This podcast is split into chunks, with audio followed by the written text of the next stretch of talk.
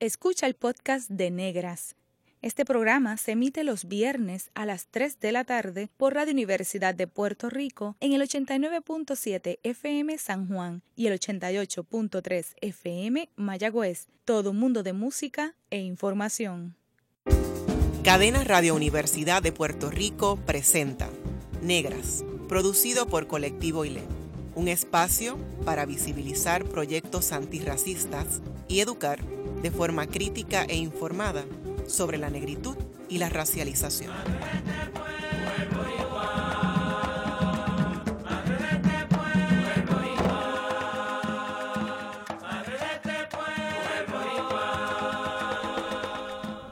Saludos a toda la radioaudiencia que nos escucha a través de Cadena Radio Universidad de Puerto Rico. En esta edición de Negras les saludan Bárbara Idaliz, Abadía Resach y Glorian Sacha Antonetti Lebrón. Hoy conversamos con cuatro artistas jóvenes talentosísimas para hablar sobre músicas populares y clásicas. Nos acompaña Nubia Marina García Meléndez y Johanny Navarro Huertas. Además, nos visitan dos declamadoras de la obra poética de Ángela María Dávila Malavé. Con nosotras en el estudio, Clara Mercedes García Meléndez y Adriana Rocío Sálamo Fuentes. Bueno, pues Nubia Marina García Meléndez posee un bachillerato en música y lenguas modernas de la Universidad de Puerto Rico. De 2011 al 2017 fue bailarina de bomba del grupo Cimiento de Puerto Rico, dirigido por el doctor Modesto Cepeda Brenes. En el 2014, Nubia fundó el taller de bomba Son de la Peronía. Desde el 2015 toma clases de canto con la soprano puertorriqueña Zulimar López Hernández. Ha formado parte de varias agrupaciones corales con las que se ha presentado en escenarios nacionales e internacionales. Ha cantado ópera en México y Alemania. Actualmente se desempeña como maestra de música en el coro de niños y niñas de San Juan y es tallerista y maestra de bomba en un proyecto autogestado. También nos acompaña Johanny Navarro Huertas, es compositora de música clásica y cuenta con un catálogo de obras rico en variedad y arraigado a la estética musical caribeña. Ha sido comisionada por importantes solistas y conjuntos nacionales e internacionales, por ejemplo, Coralia de la Universidad de Puerto Rico. Sus obras se han escuchado en escenarios de Puerto Rico, Cuba, México, Estados Unidos, España y Francia. También nos acompaña Clara Mercedes García Meléndez, que tiene 16 años, estudia en la Escuela Central de Artes Visuales, es bailadora y percusionista de bomba, ha tocado el cuatro, pinta y además es artista de grabado. Es fanática de la poesía de Ángela María Dávila Malavé. Y Adriana Rocío Sálamo Fuentes, a sus 13 años, confiesa su pasión por la bomba, el teatro y la poesía. Estudia en la Escuela Central de Artes Visuales y pertenece al grupo de teatro Jóvenes del 98. Adriana disfruta leer y declamar los poemas de la poetisa afropuertorriqueña Ángela María Dávila Malavé. Bueno, pues en este primer segmento vamos a conocer el trasfondo de Nubia y Johanny. Así que les preguntamos a ambas cómo llegan a la música y dónde recibieron su educación musical. Yo voy primero. Eh, bueno, pues yo vengo de un hogar de músicos. Mi papá, Mano Navarro, es pianista y arreglista profesional. Eh, yo soy la mayor, nosotros somos tres en casa y los tres somos músicos. Eh, yo soy la mayor, Johanny, que es la compositora. Después viene Orlan Navarro, que es guitarrista, cantautor. Y Emanuel Navarro, que es el chiquito, que es el percusionista. Eh, entonces yo ingresé a la Libre de Música de San Juan. Eh, y bien tarde, ya en cuarto año, pues fue que me decidí a seguir con la música. Porque en casa fue nadie quería ser músico, uno ve la vida tan difícil mm. y lo que es el, el, reto, ¿verdad? De vivir del arte. Y ya en cuarto año dije, no, yo, yo, yo nací para hacer música y yo dije, yo voy a hacer esto. Entonces audicioné al conservatorio por eh, composición, eh, entré y de ahí pues como que fui tomando forma y, y por ahí empezó. El, hasta el día de hoy. Hasta el día de hoy, exactamente. Qué bueno. Y pues en mi caso, eh, desde pequeña mis padres me han expuesto a distintas expresiones artísticas, que en eso no me puedo quejar. Eh, no tengo músicos directos, tal vez en mi familia. Mi mamá pues fue patóloga del habla mucho tiempo, ahora está de artesana. Eh, mi papá es artista plástico, mm. pero le encanta la percusión. Él lo ha, lo ha vivido así callejeramente y pues ellos este, me pusieron en clases de bomba desde pequeña, con Modesto Cepeda y sus hijas Gladys y Brenda. De ahí es que empieza mi formación musical Luego he cambiado de instrumentos a través de, de los años empecé primero tomando clases de violín, que era lo que yo quería hacer. Eh, luego entré al programa para cuerdas de niños del conservatorio. Ahí entró un coro, comencé a tomar mis clases oficiales y después salté a tomar guitarra este, allá con Jorge Camacho en Humacao, en la rondalla de Humacao. Y es así que luego entro acá a la Yupi a estudiar música y lenguas modernas. Me gradué de, guitarra clásica.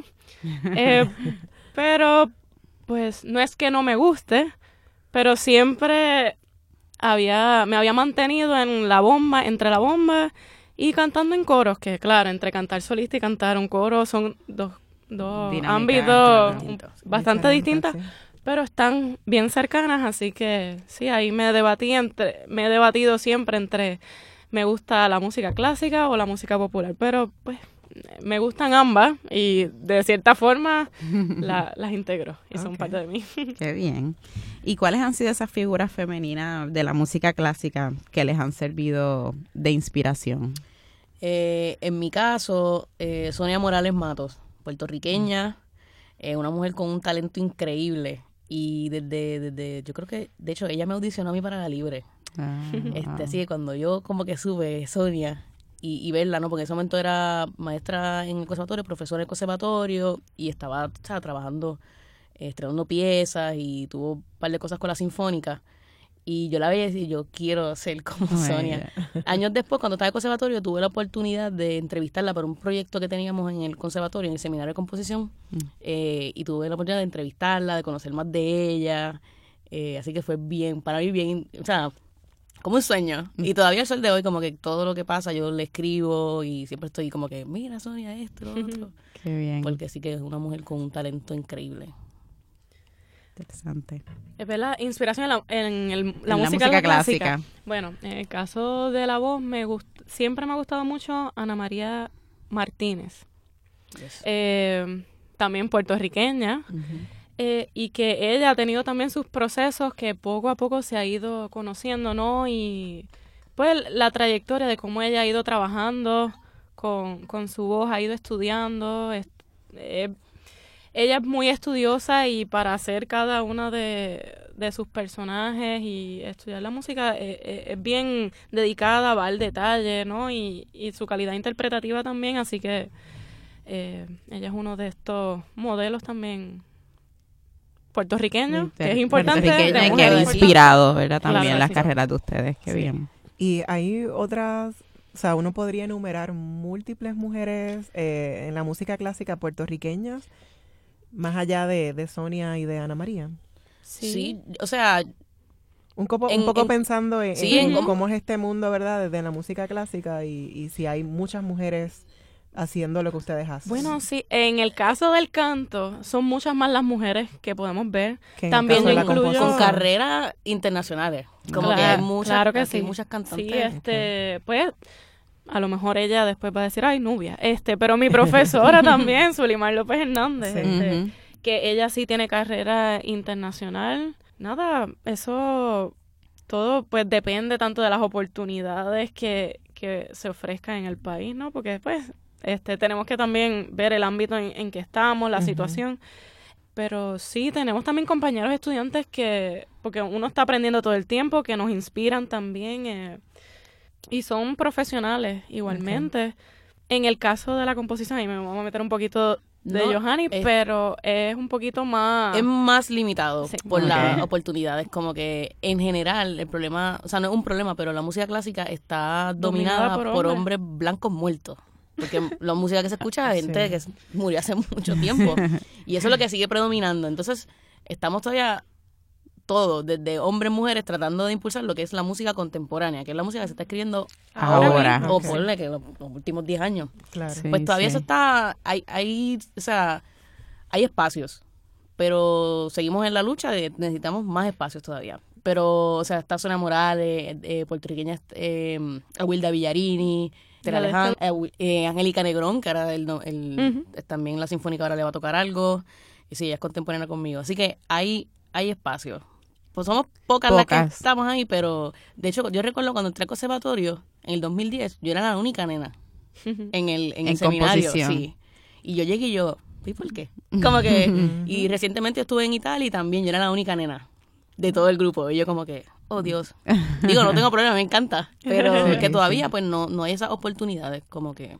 Okay. Muy bien. ¿Y qué representa, bueno, un poco anticipado esta pregunta, ¿no? ¿Qué representa para ustedes ser mujeres negras en la música clásica en Puerto Rico? y cómo describen su experiencia formativa en un mundo musical mayoritariamente compuesto por hombres blancos y, como dijo Johanny, muertos. bueno, ¿hay cierta resistencia para, para el trabajo más contemporáneo, más, más actual? O? Eh, sí, porque pues la gente... Eh, que no se desligue de lo clásico. Claro, eh, es, lo clásico, pero es como que lo que conocemos. Y pues lo que es Beethoven, Mozart, y que eso está genial. Eh, pero pues a veces se quedan como que ahí. Y también depende con el tipo de público. También. El tipo de espacio donde se presenta, este, sucede también con, con la ópera, porque en el caso de los coros, los coros tienen un poco más de auge, hay un aspecto social, aunque también es medio limitado, pero en el caso también de tanto de la ópera como como la composición porque van liga, van ligados. Sin composición no hay una ópera. Este el llevarlo a la gente, sí, hay grupos que hay, cabe reconocer, ¿no? Este, como Opera Coquilla ahora mismo, está, es un grupo que, que está haciendo iniciativas para, para llevar más accesible, ¿verdad? Claro, sí, y llegar a participar en, un, en, una actividad que ellos hicieron en Plaza Las Américas, este, fue como un flash mob, y fue de lo más chévere ver la reacción de, de la gente que que sí, la gente, el público general está abierto a conocer qué más hay, pero es cómo se lo hacemos a ellos accesible. De qué manera, de qué forma. Claro, que no se vea, espérate, el teatro es solamente para, el pudiente, este, una clase, que educada, que solamente conoce el lenguaje musical, si no es así como en la música popular la podemos entender puertorriqueña, ¿no? La podemos entender como nuestra ya pues que la música popular, ah, perdóname, la, música, clásica, eh, ver de qué otras formas se puede hacer más. Sí, es este, la accesibilidad. Ese hecho siempre ha sido la accesibilidad. De dónde presentamos la música, cómo la vamos a presentar, este, pero sí. Cómo nos presentamos para ellos, sí, Así que ha sido un reto para ustedes como mujeres negras o, o no blancas en Puerto Rico quizás, cómo han sido tratadas, un poco Ambas plantean, bueno, en el caso de Nubia, su padre es artista y es profesor universitario. Sí, Martín García Rivera. Martín García Rivera, vamos a mencionarlo, claro que sí. Eh, eh, y en el caso de, de Johanny, pues también el papá es músico. O sea que ya ustedes tenían como pues casi estaba decidido que iba a tener el, ambiente como que exacto, ya estaba. ya el ambiente uno conoce a las personas sigue como que la el, sí, como que esa es tu vida. En mi caso lo siempre lo vi como esto es lo que yo he hecho siempre, porque lo que siempre he visto en casa es música. Sí, y... este, esa, claro, porque eh, como, diría mi papá, y es, claro, citando nuestros, de nuestros próceres, la lucha es este valor y sacrificio, ¿no? que eh, esto del arte es sacrificio. Entonces hemos nacido en ámbitos que, que lo que vemos, sí, este, se siente bien nacer en, en, en un mundo que, que, ronda la creatividad. eh, es, uno ve sonidos, ve colores, los escucha también, ¿verdad, ah, Johanny? este, pero que, no sé, nací y veo como normal esto de luchar, esto es lo que yo necesito. El espacio hay que, hay que ganárselo trabajando. Como que para ti el sacrificio a lo mejor tiene otra connotación. Sí, para mí es eso, el diario vivir y poder vivir de, del arte, de la expresión artística. Eh, se, se puede cuando hay convicción y hay tantas formas de, de hacerlo, ¿no? Que, así que para mí por lo menos vivir, vivir del arte eh, se puede con mucho, mucho esfuerzo, ¿no? Hay que, son muchas cosas las que hay que hacer. Este, ahora uno crece y y uno ve todo, todo el trabajo que, que hay, ¿verdad? Uno, uno lo vive y es normal, pero hasta que uno lo, experimenta, tú dices, ah, diantre, esto hay que buscársela y trabajar muchísimo, pero como, no sé, nacimos en eso, lo tomamos como parte de nosotros y es algo que... Sí, y, y en ese sentido, ¿hay alguna experiencia de discriminación, prejuicio racial y de género que han, que han experimentado, eh, que recuerdan cómo han sido eh, racializadas durante su infancia y su adolescencia?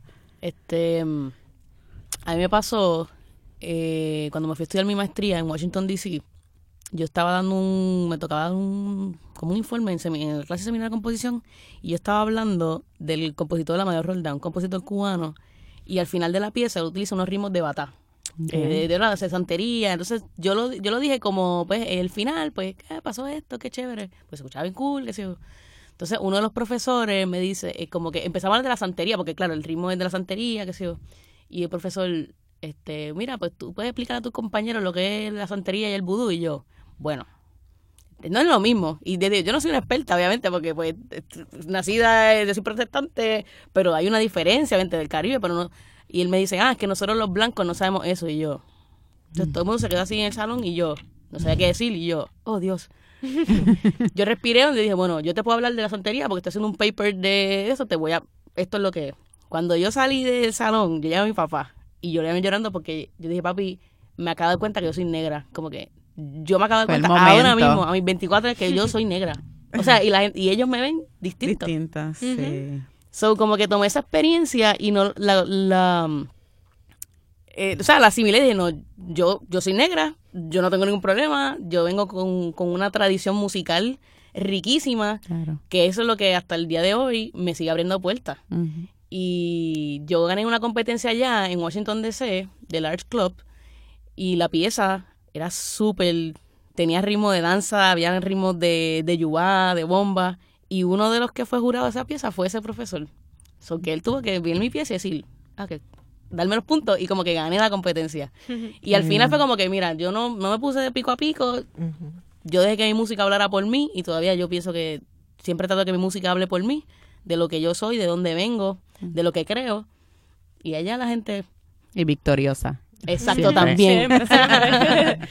bueno, en mi caso, de pequeña, lo que yo había hablado anteriormente con Johanny es que a lo mejor uno, pues uno vive en un ambiente que yo no veo a nadie por colores. te veo, te veo y somos puertorriqueños todos, ¿no? Eh, y tal vez si ah, hubo, sufrimos algún discrimen cuando pequeña o pues los mecanismos de defensa que, que el mismo que uno utiliza, la misma familia, uno lo, los disfraza. Eh, donde más o menos lo, lo fui viendo ha sido cuando he ido fuera del país, eh, pues cuando tuve la oportunidad de participar en el Festival de Ópera en México, sí, especialmente a las puertorriqueñas, éramos seis, se nos quedaban siempre mirándonos mm. por la diferencia, pero tal vez pensamos, bueno, este, no nos parecemos a los mexicanos, pues fenotípicamente los que estaban con nosotros eh, tenían unas semejanzas, ¿no? Lo vimos de esa forma, tal vez, pues latino, somos latinoamericanos, pero hay unas diferencias ahí. Eh, cuando fui ahora a Alemania, fue bien curioso. Eh, pues hay muchos pobladores africanos, una gran población africana en Berlín especialmente. Estuve una semanita por allá, quería conocer y fue allí, un, este, algunos de ellos, eh, estaba, me estaba quedando con una amiga, me dicen, sí, tú eres negra, pero no eres como nosotros. Y yo mm, dije, espérate, sí, sé, sé, que soy negra, eh, está bien, no soy como ustedes, no soy de África, no vengo, pero ahí se, se desató un poquito una conversación de que es que aquí tú, tú ves este fenotípicamente, puedes distinguir a los turcos, a, pues, a, ciertos latinos, muchos vienen de Sudamérica, pero en el caso mío, ¿de dónde tú eres? ¿Te pareces? ¿Eres negra? Tienes algunas cosas que compartes con nosotros, pero no. No eres negra. Es como soy y no soy. Así que eh, fue algo bien interesante, ¿no? Bien, gracias por eso. En breve regresamos con Negras y continuaremos conversando con las músicas Nubia Marina García Meléndez y Johanny Navarro Huertas.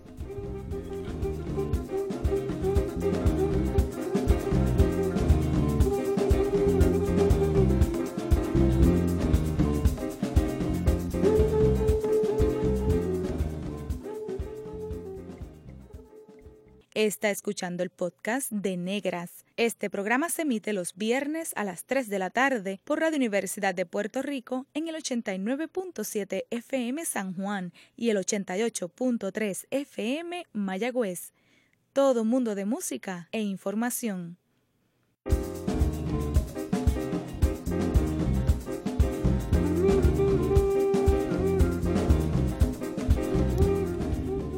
Usted está escuchando Negras, inspiradas en la grandeza de nuestras ancestras.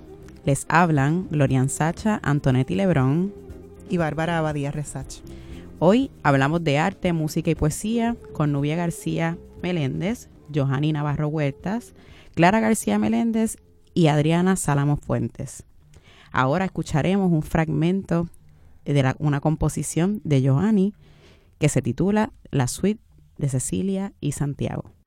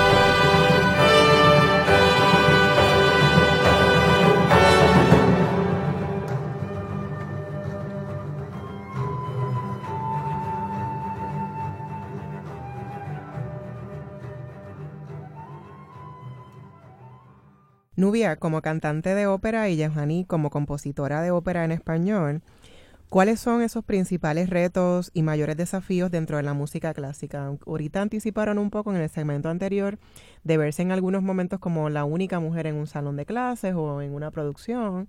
Em, también cuando hablábamos del tema racial, ¿no? Cuando ustedes comenzaron a decir, oh, yo soy negra, porque me han dicho aquí que soy negra, ¿no? O me están asociando con un estereotipo, ¿verdad? Particular, o en el caso de Nubia, soy negra, pero no como eh, otras personas, ¿verdad?, del continente africano. Eh, así que, además de eso, ¿qué otros retos o si esos retos pues están vinculados también a esas intersecciones de género y raza? Bueno, eh, en cuestión, en la ópera, ahora mismo hay unos movimientos que estamos viendo muchas más cantantes y cantantes varones negros y también mm. latinoamericanos que están despuntando y que sí, que, que nos sirven de también modelos. Este, a veces dando clases es que uno se da cuenta de que es bien importante, no importa cómo sea el maestro, el, el, estudiante si ve a alguien que, que se parezca a él, este, tiene, le da cierta gana o cierta seguridad para continuar, ¿no? Este, pues lo importante es de tener modelos similares a uno. ¿Y cuáles son los retos? Pues tal vez como cantante poder desdoblarse en los distintos personajes de forma natural, como, como uno ir, este, claro, son tantos cantantes, todo el mundo es distinto, aunque a veces haya muchas similitudes en color de sonido y, e interpretación también, eh, hay similitudes, es, como me dice mi maestra, es eh, que tú puedes ofrecer que diga esa es Nubia, en mi caso. es lo único, ¿verdad? Claro, y cuando uno se pone a pensar es, sí, este, uno, tú eres tú, no importa, tanto para hablar, tanto para cantar, tienes que ser tú y es, en ese caso es, ¿qué tienes tú para ofrecerme que, que me diga, no es solamente el personaje, sino que hay algo de ti en, él? Y es cómo lograr cierta autenticidad dentro de lo que ya está hecho. Porque sí, uno como cantante e intérprete, uno le da vida constantemente a algo que ya está hecho. Pero es cómo hacerlo único cada vez. Okay. Que eso son uno, un reto, ¿no? Un reto grande.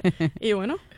no, en, la composición es sí, tiene que ver con qué tipo de propuesta uno va a traer, qué tipo de temática. En mi caso, cuando es ópera, pues, qué tipo de, de situaciones se van a traer eh, al escenario y cómo se van a tocar esos temas, si se van a resolver, si no se van a resolver. Y después, entonces, pues, tener eh, la certeza y la convicción de que, ok, yo quise decir eso en la ópera, eh, lo, di- lo dije porque es mi ópera, o sea, es mi música, es mi expresión artística, lo que sea, pues no sé. El trabajo se, se hizo, ¿verdad? Musicalmente, se trabaja en la, en la escena y el público decide. Yo creo que ese es el, el- para mí el mayor reto es seguir siendo relevante. Como que porque a veces la gente dice música clásica, música clásica. Eso- y a mí me encanta la música clásica y, y desde siempre. Y dice, yo me quiero dedicar a hacer esto. Y, y es traer algo, algo, algo nuevo, que la gente lo, lo escuche y sobre todo que la gente pueda... ah, Se siente yo- yo me- identificado. Yo, yo, yo sé lo que es eso. Y eso me ayuda mucho cuando yo traigo todos estos ritmos afrocaribeños. Pues la gente escucha y dice, ah, yo sé eso. Eso, eso suena un bolero, o eso suena un cha-cha-cha, o eso suena una plena. Qué bien. Y la gente lo identifica, pero a la misma vez es un escenario clásico. Mm. Pero la gente puede escucharlo y aunque es nuevo, es música que está escrita recientemente, pero la gente se puede, Sí. la puede entender. Como y ahí que- está la conexión y esa accesibilidad también que había, que hablábamos, Exacto. que es importante también. Y para traer. mí, es, yo creo que es uno de los retos siempre, pues traerle esa frescura sonora, pero a la misma vez abrir un espacio para que la gente que, me- que se sienta a, a escuchar lo que yo tengo que decir atrás de la música, pues, pues pueda sentir algo. Tenga una experiencia, puede escuchar el ritmo, como que sienta a veces ganas de bailar, o a veces como que se emociona.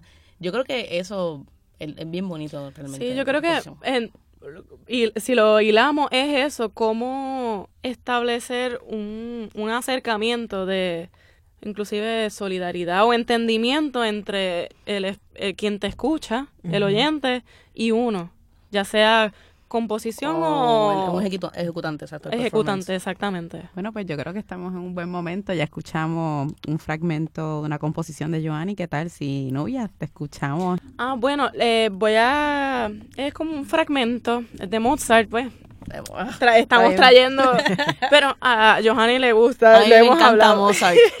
Me fascina. Eh, sí, eh, Vedra y Karina es un fragmento aquí a capela, así que Ok. vamos a ver cómo sale. Eh, Vedra y Karina se bonino, che bel rimedio ti voglio dar, e naturale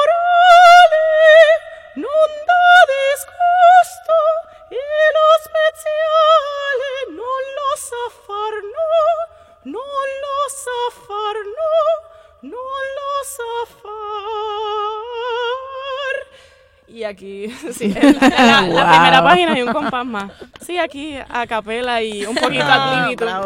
Wow, bravo. espectacular, Nubia. La verdad que ambas, la, la composición que escuchamos de, de Johanny y ahora escuchar la voz de Nubia, pues Wow. es un regalo para negras, así que gracias y para nuestra audiencia. Eh, Nubia, además de lo que acabas de hacer, eres bombeadora desde niña. Sí. Eh, ¿Qué representa la bomba puertorriqueña para ti? Ya sabemos que has tocado un montón de instrumentos, o sea, que dijiste claramente que te gusta tanto la música clásica como la, la música, Música popular. popular. Y entonces ahí, ¿cómo se integra la, la música popular y la bomba puertorriqueña particularmente? Bueno, este, para mí, como ha sido tan desde pequeña, eh, la bomba me da vida, es, es mi vida también. Eh, necesito siempre un poco bailarla, cantarla, tocar este, barriles, para sentirme que, que estoy en casa. Eh, pues es algo que ahora, pues estoy dando clases de bomba y eso, y cuando uno da clase uno tiene que pasar por los procesos de analizar, que, espérate, qué fue lo que yo hice aquí para poder explicarlo, ¿no? Porque pues cuando yo hago esto yo no lo analizo, no pienso, yo solamente lo siento y lo hago. Mm. Eh, eh, y que pues es algo bien interesante cuando me lo preguntan, pues yo quisiera tal vez poder expresar, en mi cabeza hay tantas cosas pasando y no son necesariamente palabras, es este, pues estoy aquí moviéndome, es que Hay lo una emoción. Sí, hay- es una emoción y pues sin tener que hablar de religiones, eh, porque hablar del espíritu no es hablar de religiones, ¿no? Este es algo espiritual más allá que pues a veces como digo en mis clases, escucho los tambores, escucho las can- la canción y la que va para mí me está me llama y es uno siente esa adrenalina que uno tiene que reaccionar a ella. Así que pues la, la bomba es eso que, que me da vida, por decir así, sí. Es conclusión. Es, lo que me da vida. La bomba te da vida. Me encantó esa, esa frase. Sí. Eh, Describimos aquí la Aquí la anotamos. la bomba me da vida. Y, y, cómo hacer, hacer bomba hace que te sientas que estás en casa. Sí. Qué bien. Bueno, Johanny, en tus composiciones se aprecia esa influencia de la cultura musical puertorriqueña. ¿Qué géneros en particular destacas? ¿Qué, qué te llama? Yo creo que todo lo arraigado a lo afrocaribeño desde, en mi caso, me encanta la bomba eh, y todos los ritmos que pueda, ¿verdad? Todos los toques, la plena y pues cositas cubanas también, la rumba, eh, los batá también, todo lo que pueda, todo lo que suene caribeño que nos haga como que queremos movernos y lo sentimos bien adentro. y este, Porque aunque ellos están distantes, eh, a la misma vez forma parte de nosotros, de, ¿verdad? Cuba, de un pájaro la Bueno, sí, yo creo sí, no, en realidad todo el Caribe, como que compartimos un lenguaje, una estética musical tan compleja, pero tan rica a la misma vez. Y yo creo que desde siempre me, siempre me llamó la atención porque en mi caso, pues es clásico, ah, nosotros queremos ser como los europeos, que hacían esto de esta manera. Y de momento digo, es que aquí hay tanto ritmo y tanta complejidad que musicalmente, pues a mí me da un espacio para yo expandir como que esa expresión mía sonora. Y me decidí como que adentrarme a tocar, a ver cómo son este ritmo y cómo lo puedo hacer sin a veces tengo ritmos que no tengo obviamente no tengo conga no tengo este la clave ni los barriles de bomba pero eh, suena a eso suena a bomba o suena a plena sin tener el pandero. Sí o, como que solamente en las cuerdas verdad exacto este, que con la con múltiples ritmos sí ese que... que están ahí y obviamente uno pues en ese caso pues tengo que trabajar cómo lo voy a hacer para que suene a eso sin tener esos instrumentos eh, pero para mí eso es rico o sea no sé siempre me ha llamado la atención, es algo bien natural en mí. Mucha gente me dice, mira, ¿cómo tú lo...? yo, mira, yo pienso música así. Y yo estoy tocando y me siento a tocar y hay gente que yo montuno y la síncopa y como que yo quiero hacer este ritmo aquí, este corte. y para mí es bien natural y bien natural ponerlo en, la notación, ¿verdad? En la música como tal. Yo creo que ambas han, con las experiencias que, han compartido con nosotras, eh, dan cuenta de, de, cómo hay procesos de reafirmación de sus identidades raciales eh, y, étnicas, ¿verdad? En el caso de Johanny, cuando reafirma esa caribeñidad, esos ritmos dentro de las composiciones que hace, y en el caso también de, Nubia. Así que vemos cómo esas intersecciones de género y raza se cruzan y mediatizan los proyectos musicales que ustedes están haciendo, lo que están autogestando, lo que están eh, produciendo. Eh, Nubia, ¿cómo haces, ¿cómo haces para destacarte exitosamente en géneros tan diferentes? como la ópera, ser cantante de ópera y la bomba, desde el baile, desde el canto y la ejecución y desde la eh, pedagogía también, porque enseñas, eres tallerista y eres maestra también. Bueno.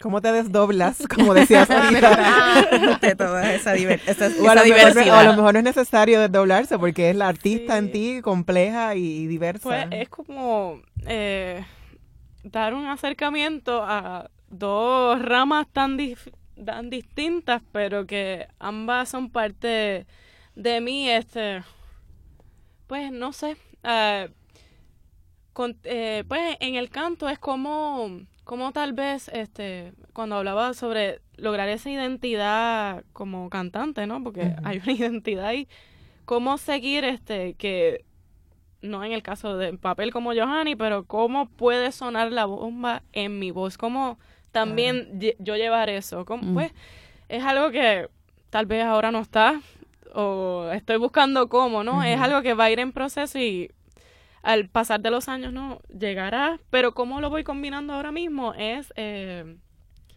pues yo canto, pero pues también eh, presento bombas, cómo incluyo cantar en la bomba, pues nada, hay modificaciones que hay que hacer, ¿no? No puedo cantar el mismo estilo.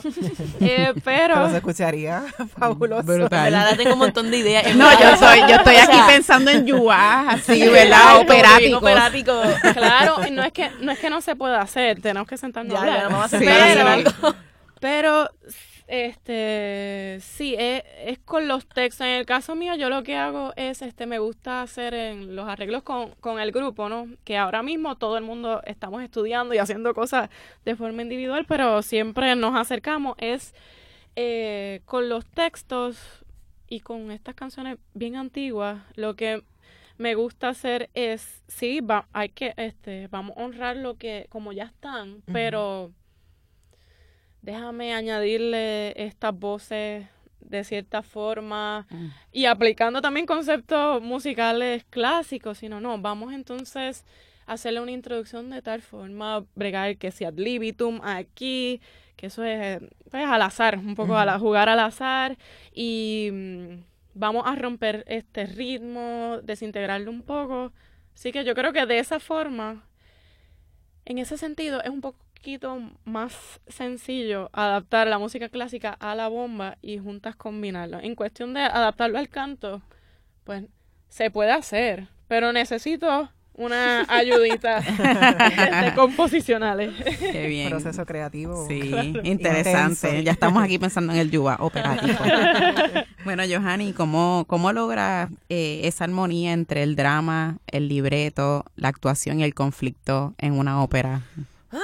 Ese es bien difícil. Yo creo que el, el factor de la ópera es, el drama. Es como que tener una situación y, y ver cómo se va a resolver, de qué manera y, y cuánta información van a, a traer lo- los personajes o cuánta información no van a traer los personajes. Y como que ese juego de ese balance de todos esos elementos, pues me fascina. Yo creo que yo, yo llegué a la ópera, a mí siempre me ha gustado, pero cuando hice mi maestría, que era en música de teatro, era ballet, eh, musicales, ópera, eh, música incidental para teatro, pues yo iba a hacer un, un- un- como una, sí, una- un ballet, íbamos a hacer un ballet, pero nunca pude coordinar con el coreógrafo y dije, "Ay, yo no voy a esperar un año más para poder hacer mi recital. Y mi maestro, pues escribir una ópera. Y yo, ¿qué? una ópera es bien difícil, necesitamos un libreto, o sea, hay Sí. que montarlo. Y, ah. Pero entonces cuando hicimos el libreto, que fue con José Félix Gómez, actor, dramaturgo, profesor de aquí, de la, de la Yupi, yo lo llamé y dije, necesitamos un libreto, ¿cómo vamos a hacer esto? Y nos sentamos, escribimos el libreto y después, cuando yo me senté a ponerle la música, pues yo sabía cómo hacerlo. Yo no sé cómo explicarlo. Pero y todavía la gente me pregunta y yo, yo me senté y yo sé cómo tiene que sonar lo que está escrito. Eh, y ahí fue que me di cuenta que, contra, yo creo que yo tengo, eh, como que tengo esa, es- esa, esa cuestión, esa, esa sazón. Y pues me adentré y es igual, es, son problemas en el escenario, ¿cómo lo vamos a resolver? Y es bien dramático, obviamente, la ópera Sí. y es interesante, creo, tener una ópera en español y algo que tú puedas ver, lo entiendes, porque obviamente están hablando tu idioma. Y en este caso, pues la historia era un poco más universal, es un triángulo, eh, estoy hablando de Frenesí, eh, que fue mi primera ópera. Es un triángulo amoroso y es una historia que todo el mundo puede entender. Y de- e identificarse de ese Claro, entonces a- a- de- dentro de ese marco, pues yo yo puse en una plena slash holandés. Ellos están en una escena, están literalmente están bebiendo ron y pues yo dije, pues obviamente, ¿qué vamos a poner? Esa Pues, es mi escena sí. favorita. Una plena, no, Una pero, plena. o sea, hello, como que, pues, entonces la gente lo escucha y se hace, ah, se sorprende porque, ah, yo, entonces lo- si los personajes, de hecho está en YouTube, si quieren entrar, ponen frenesillos, Ani Navarro, pueden ver la ópera cuando Ah, pues. decimos en el conservatorio. A nuestros radio escucha, Exacto. búsquenla. Y entonces pues la gente se identifica y dice, wow, yo sé, ¿qué, es eso? Y como que por ahí me voy a adentrar. Entonces, utilizando esos elementos, eh, en este caso, pues rítmicos o, de, o de, de estructuras tradicionales de nosotros, pues ponerlas en ese concepto de la ópera, para reafirmar como que la ópera sigue viva. Y la ópera es un arte que debería tener más accesibilidad para todos, no solamente para verla, sino por mi caso, pues componerla, pues tener el factor económico para poder hacer un montón de música, montar, pagarle a todos los músicos, los cantantes, eh, escenografía, por ejemplo, escenografía, las luces, o sea que es un, pro- es un proyecto inmensamente arduo en todos los aspectos, pero la, la belleza que se crea, ese momento, ese espacio en el, en el tiempo donde todo se, se paraliza y ese es el mundo de nosotros, lo que está pasando en el escenario, a mí me fascina. Qué y pues estoy ahora, voy a estar escribiendo ahora mi segunda ópera, que todavía no tiene nombre, pero Pero viene por ahí. sí, pues, estamos hablando con el libreto. Eh, y tengo también otra ópera de Navidad, eh, temática navideña, que también está. Ya yo he escrito bastante, pero pues todavía estamos viendo cómo, cuándo se va a montar y ese revuelo. Así que ese está un proyecto ahí. Qué bien. No engavetado, pero lo En tengo ahí en, proceso. exacto, en mi piano todo el tiempo, como que tienes que hacer esto, no te puedo olvidar. Así que en las redes sociales, Johanny Navarro y también Sí. Nubia García. Mayormente como son de la peronía, que fue mi... Son Son de la peronía, Peronía. así que para las personas que nos escuchan, que quieran conocer más del trabajo Yes. de ambas artistas, pues ahí está Johanny Navarro y Nubia a través de Son de la Peronía. Bueno, pues vamos a despedir este segmento escuchándolas a ambas en la voz de la operista Nubia Marina García Meléndez y acompañada aquí por Johanny. Sí, y lo que vamos a cantar es un yuba escrita por el artista Coco Valencia. Eso fue un junte que hicimos para una presentación suya. Yo hice el arreglo y pues si no lo sabían, Johanny también nos conocimos a través de, de Coralia, que me tomé el atrevimiento de, de añadirle una percusión de bomba y plena a una de sus piezas y ahí empezamos a unirnos. Así que... Una belleza. Rompe que rompe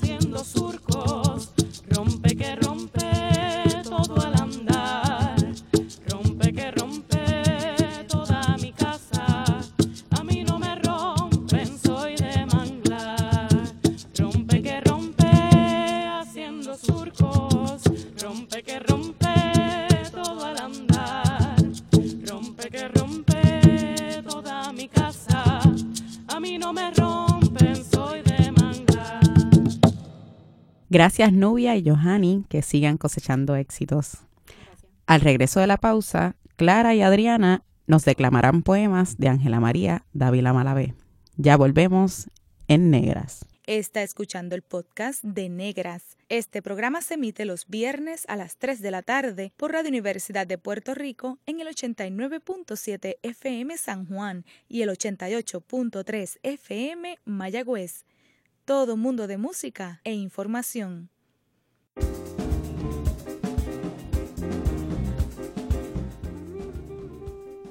Gracias por su sintonía. Les hablan Bárbara Abadía Resach. Y Glorian Sacha, Antonetti Lebrón. Hoy en Negras hemos tenido un derroche de talento con Nubia García Meléndez y Johanny Navarro Huertas y despediremos este programa con dos adolescentes artistas que ya presentamos al inicio del programa, Clara Mercedes García Meléndez y Adriana Rocío Sálamo Fuentes, que son admiradoras de la fenecida poetisa afropuertorriqueña Ángela María Dávila Malavé. Bienvenidas, chicas, ¿cómo están? Todo bien. Qué bueno. Háblenos un poquito de, de ustedes, qué hacen. Eh, pues mi nombre, como se dijo anteriormente, Clara García Meléndez. Eh, estudié en la Escuela Central de Artes Visuales en Santurce. Estoy en el taller de grabado. Y pues esas son de las cosas que me gusta hacer. Me gusta el grabado y eso. Qué bien. ¿Y tú, Adriana? Pues como ya saben, mi nombre es Adriana Rocío Salamo Fuentes. Eh, tengo 13 años estudio en la Central de Artes Visuales. Eh, todavía no he escogido un taller, pero estoy en Jóvenes del 98 y pues me desarrollo por el teatro. Y pues eso. Por ahí va, por ahí Por va ahí la voy. cosa. Qué bien. ¿Cómo llegan a la obra poética de Ángela María Dávila Malavé? Clara.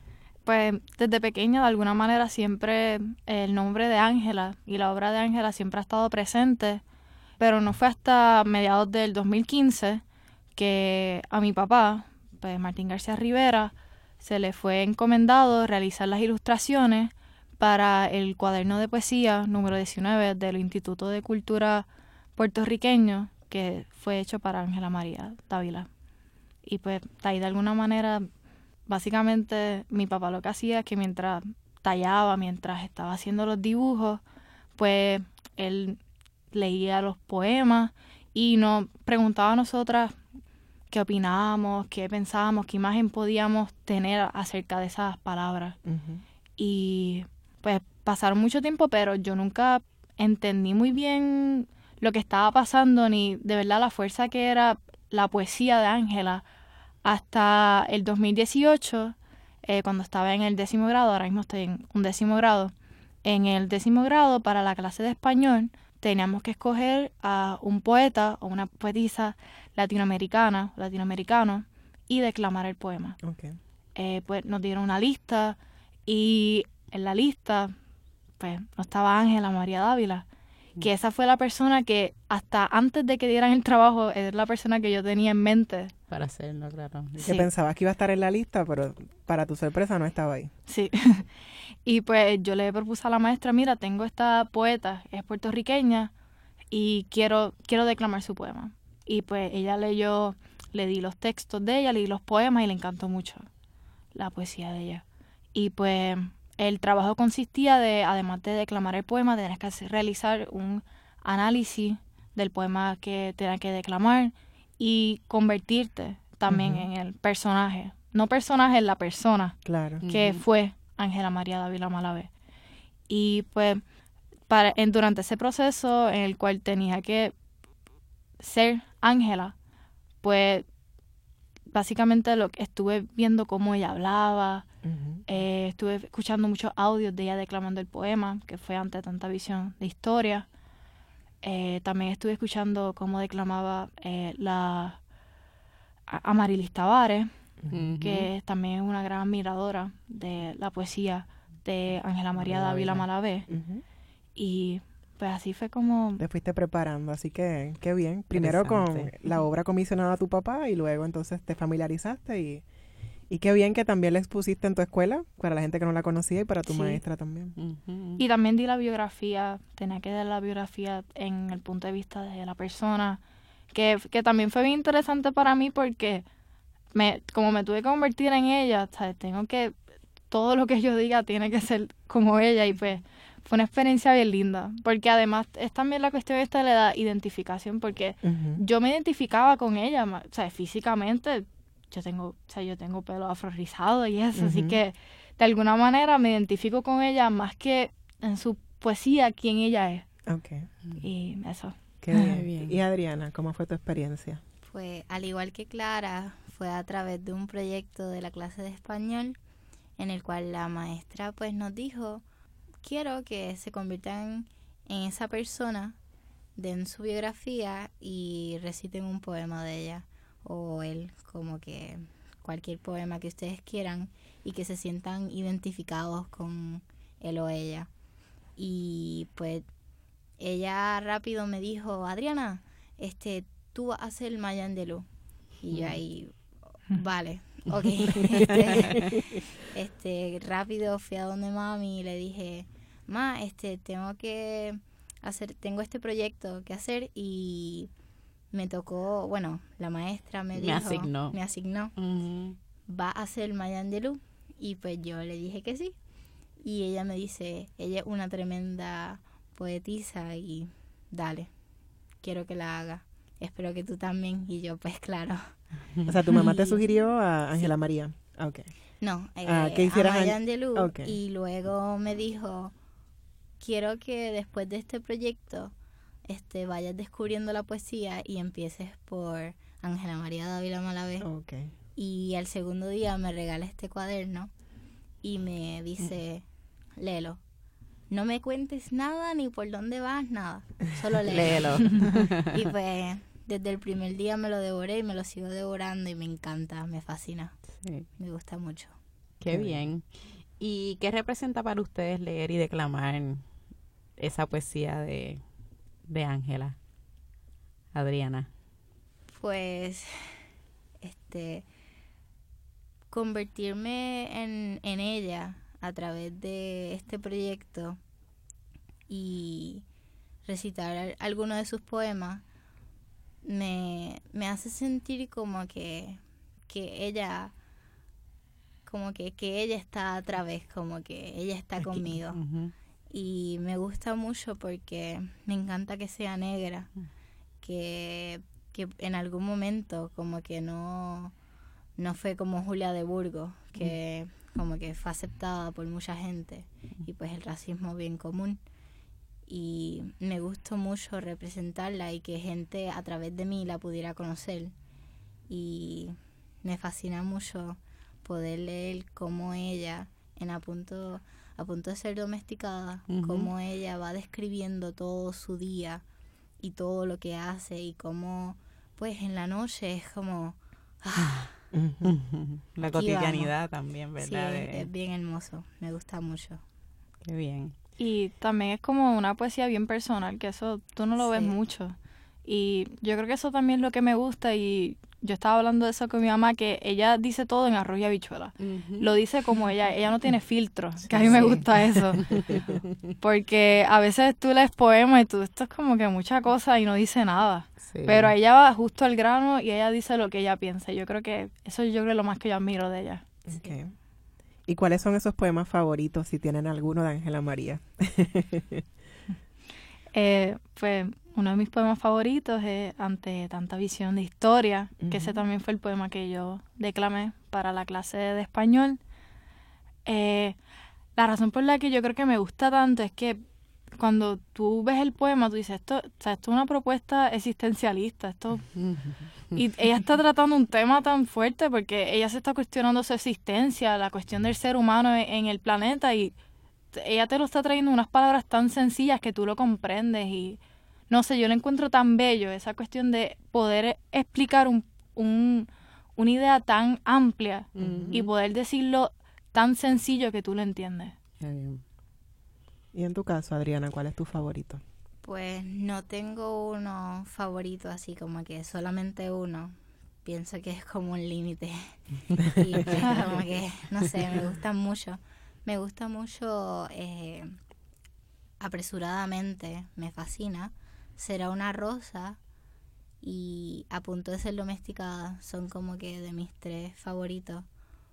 Este no sé no sé por qué pero cuando estoy declamando a punto de ser domesticada siento como que cuando de repente te despiertas en, en el día y como que ves como wow me ha cogido el día como que tengo que salir corriendo y te cambias y te lavas la boca y haces desayuno y sales corriendo con tu bulto, te falta una libreta, la vas a buscar. es como que... Y ese rush en todo el poema de repente y de repente es como... Eh, me fascina demasiado. Este, una de las cosas que utilicé cuando fui a, a leerlo, a declamarlo, usé como que una copa de vino porque cuando compartí palabras con Yello, le dije, yo voy a, yo voy a convertirme en Ángela María y lo quiero hacer. Y él me contaba que Ángela, este, al final de la noche, dijo, yo me voy a tomar una copa, de vino y voy a empezar a escribir. Qué bien. Y mientras él dormía, ella se ponía a escribir. Era algo bien lindo para quien no sepa, ¿verdad? Yo es el hijo de Ángela María Dávila, así que muy excelente asignación por lo que vemos. Ahí, ahí estuvo el trabajo investigativo. Bueno, Adriana, ¿y qué, qué poema de Ángela vas a leer, a declamar hoy? Pues yo voy a declamar hoy Déjenme sola. Uf, ese es mi favorito de Ángela. Déjenme sola con mis cosas. Déjenme sola en el baño con mis pestes, mis excreciones, mis intimidades Déjenme sola en mi cuarto al desvelo, alucinada y llena de llagas, guarderosa o aullando. Dejen que llore cuando me dé la gana, mientras friego o descojo en el freezer. Que rabie, probando la habichuela que volteé desparatada el arroz. Excúsenme el beso por un tiempo. Déjenme ya, impúdica y maldita, en viaje o a salvarme o a joderme, acosada, sitiada por el cerco de marcas del carimbo en el pellejo. Déjenme por la calle, pensando en lo que se me antoje, dándole mordisco al aire. No me sujeten. Ahora voy a coger el monte. Quiero escupir encima del pasto más tierno, espantar mariposa amarilla y abofetear margarita, chascar retollos, descoyunar capullos. Traigo conmigo mi espátula de hueso para vomitar quebrada sobre los chinos y el agua. No me saluden, déjenme así. Apestada, espinada con la rosa, hincada, en esta piel de lama hedionda. No me hablen, no me miren, por lo menos no grito, Déjenme sola, coño. Déjenme sola con mis pestes. Déjenme que me joda. Que esto pasa. Ahora estaré leyendo el poema ante tanta visión. Ante tanta visión de historia y prehistoria, de mitos, de verdades a medias o a cuartas, ante tanto soñarme me vi, la luz de dos palabras me descolgó la sombra. Animal triste. Soy un animal triste parado y caminando sobre un globo de tierra. Lo de animal lo digo con ternura, y lo de triste lo digo con tristeza, como debe de ser, como siempre le enseñan a uno el color gris. Un animal que habla para decirle a otro parecido su esperanza. Un mamífero triste con dos manos, metido en una cueva pensando en que amanezca, con una infancia torpe y oprimida por cosas tan ajenas. Un pequeño animal sobre una bola hermosa. Un animal adulto, hembra con cría, que sabe hablar a veces y que quisiera ser un mejor animal.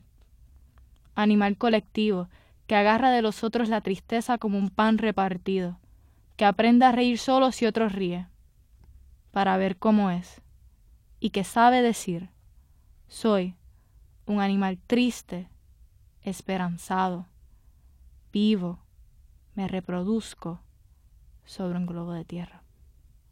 Bello. Gracias Clara, gracias Adriana y gracias a todas nuestras invitadas por compartir sus talentos con nosotras en Negras. Agradecemos a Fidel Arocho y a Ixa Santos por acompañarnos como técnicos en esta edición de Negras. No olviden sintonizar Negras el próximo viernes a las 3 de la tarde. Feliz viernes a todos. Cadena Radio Universidad de Puerto Rico y Colectivo ILE presentaron Negras, asumiendo nuestro justo lugar como forjadoras de cambio.